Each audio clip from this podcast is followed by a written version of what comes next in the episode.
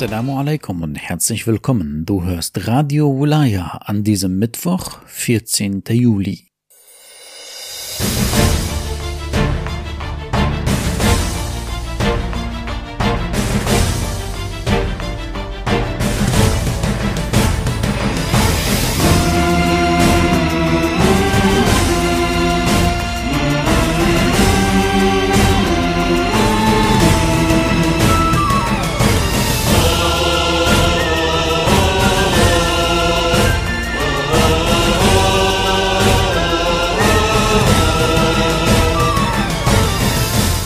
Hast du schon mal was von MK Ultra gehört? MK Ultra war eine Geheimoperation des amerikanischen Geheimdienstes. Und zwar wurden dort Menschen, die im Krankenhaus waren oder Gefängnisinsassen in Amerika zu Versuchskaninchen, indem man versuchte, sie mit Drogen und psychologischen Druck dazu zu bringen, Verbrechen zu begehen. Man wollte damit schauen und experimentieren, inwieweit man Menschen dazu bringen kann, bestimmte Aufträge durchzuführen. Sogar die Nazis haben solche Operationen gemacht und viele Wissenschaftler der Nazis wurden nach dem Zweiten Weltkrieg nach Amerika geholt und in Amerika forschten diese gleichen Wissenschaftler fleißig weiter im Auftrag der Amerikaner. Aufgeflogen ist diese ganze Operation in den 70er Jahren und, und als das Ganze aufflog, wurden zahlreiche Beweise und Dokumente einfach zerstört. Nur wenige Dokumente haben es überlebt und diese wenigen Dokumente sind verstörend genug. Im Internet findest du eine Dokumentation, die in den 80er Jahren gedreht wurde mit dem Titel MK Ultra. Da kannst du dich ein bisschen näher mit beschäftigen, wenn du Interesse hast. بسم الله الرحمن الرحيم. اللهم رب النور العظيم ورب الكرسي الرفيع ورب البحر المسجور. ومنزل التوراة والإنجيل والزبور ورب الظل والحرور ومنزل القرآن العظيم ورب الملائكة المقربين والأنبياء والمرسلين. اللهم إني أسألك باسمك الكريم وبنور وجهك المنير وملكك القديم. يا حي يا قيوم. أسألك باسمك الذي أشرقت به السماوات والأرضون وباسمك الذي يصلح به الأولون والآخرون. يا حيان قبل كل حي ويا حيان بعد كل حي. ويا حيان حين لا حي. يا محيي الموتى ومميت الأحياء. يا حي لا إله إلا أنت. اللهم بلغ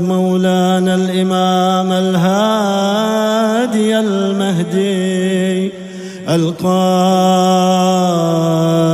بأمرك صلوات الله عليه وعلى آبائه الطاهرين.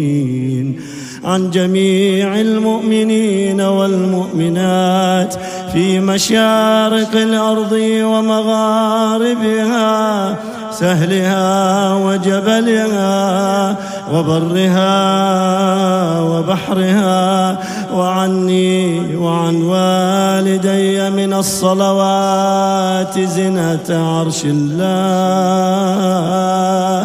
ومداد مداد كلماته وما أحصاه كتابه وأحاط به علمه.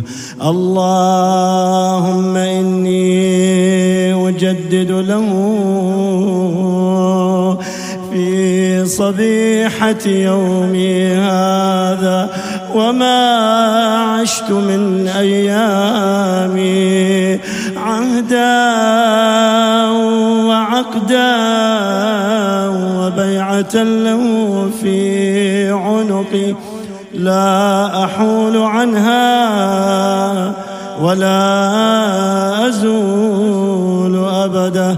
اللهم اجعلني من أنصاري وأعوانه والذابين عنه والمسارعين إليه في قضاء حوائجه والممتثلين لأوامره والمحامين عنه والسابقين إلى إرادته والمستشهدين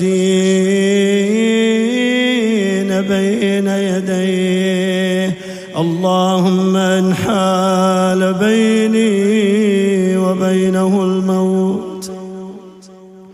الذي جعلته على عبادك حتما مقضيا فأخرجني من قبري مؤتزرا كفني شاهرا سيفي مجردا قناتي ملبيا دعوة الداعي في الحاضر والبادي. اللهم أرني الطلعة الرشيدة. والغرة الحميدة. واكحل ناظري بنظرة مني إليه. وعجل فرجه وسهل مخرجه وأوسع منهجه واسلك بي محجته وأنفذ أمره واشدد أزره وأمر اللهم به بلادك وأحي به عبادك فإنك قلت وقولك الحق. ظهر الفساد في البر والبحر بما كسبت أيدي الناس. فأظهر اللهم لنا وليك وابن بنت نبيك المسمى باسم رسولك. صلى الله عليه وآله حتى لا يظفر بشيء من الباطل إلا مزقه ويحق الحق ويحققه واجعله اللهم مفزعا لمظلوم عبادك وناصرا لمن لا يجد له ناصرا غيرك. ومجددا لما عطل من أحكام كتابك ومشيدا لما ورد من أعلام دينك وسنن نبيك صلى الله عليه وآله. واجعله اللهم ممن حصنته من بأس المعتدين. اللهم وسر نبيك محمدا صلى الله عليه وآله برؤيته ومن تبعه على دعوته وارحم استكانتنا بعد. اللهم اكشف هذه الغمة عن هذه الأمة بحضوره. وعن عجل لنا ظهوره إنهم يرونه بعيدا. ونراه قريبا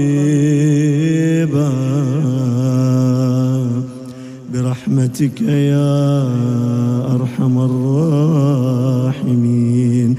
العجل العجل يا مولاي يا صاحب الزمان. العجل العجل يا مولاي يا صاحب الزمان. العجل العجل يا مولاي يا صاحب الزمان.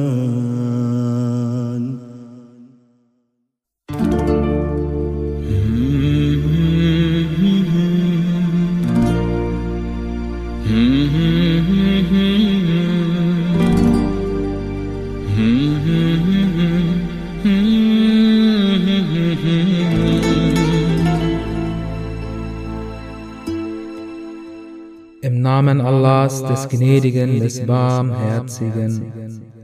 Aller Lobpreis gebührt Allah, der euch die Nacht zu einer Verhüllung und den Schlaf zur Ruhe und den Tag zum Aufstehen gemacht hat.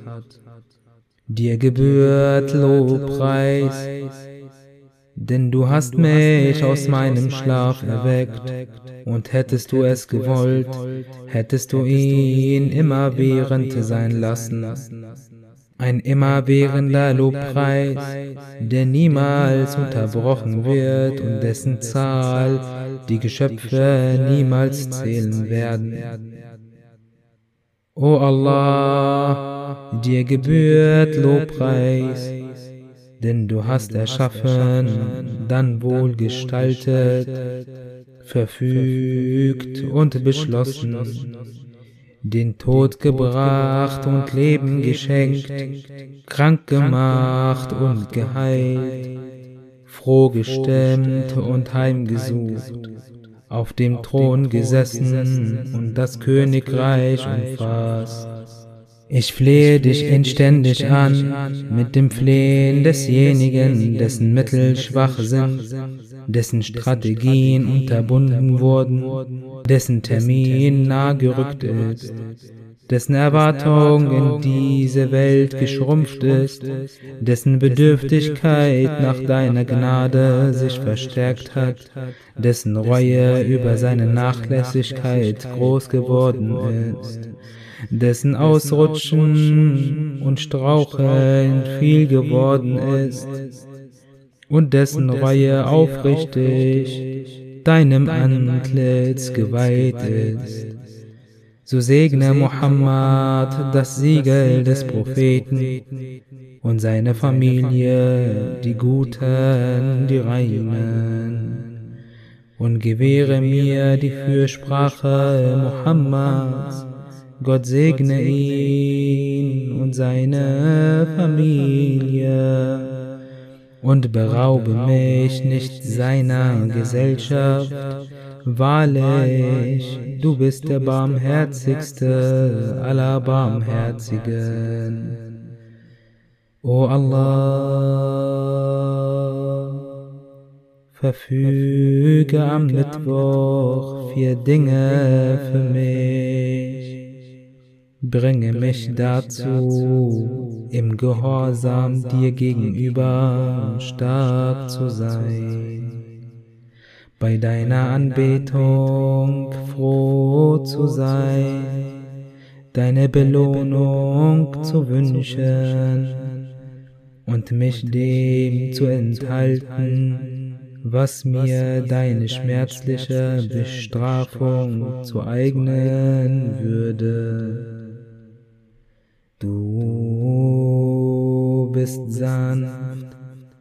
Zu wem du willst, und segne Muhammad und die Familie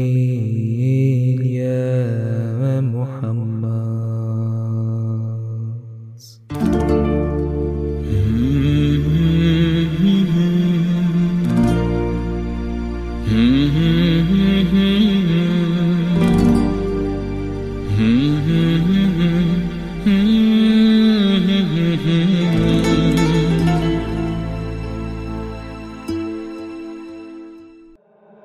هر جای جهان باشی تو قلب منی. من رنگ شبم تو ماه روشنی. تو باعث شدی از آرامش کنم. برگرد آخه من چقدر خواهش کنم. دل بر و دلدار توی غم و غم خواه عاشق تبدار دل بیمار منم عطر گل یاس خود احساس توی نم نم بارون منم بی تو داغون منم دل بر و دلدار توی غم و غم خواه توی عاشق تبدار منم دل بیمار منم عطر گل یاس خود احساس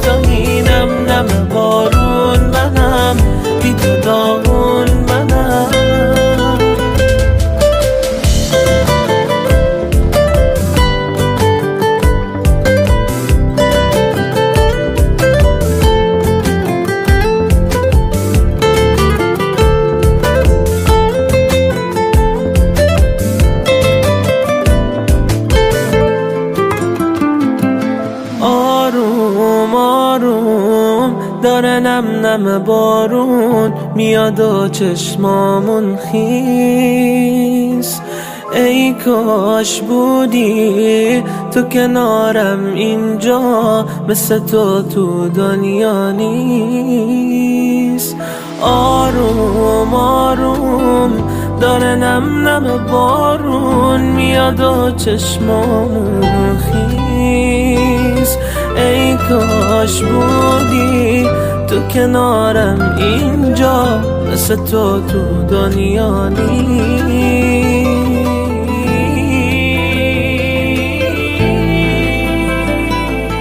دلبر و دلدار تویی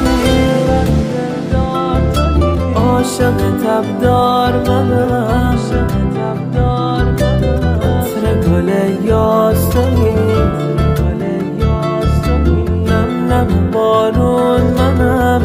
تو دارون منم. دل بر و دلدار توی غم و غم خار توی عاشق تبدار منم. دل بیمار منم. عطر گل یاس توی خود احساس توی نم نم بارون منم. بی تو داغون منم.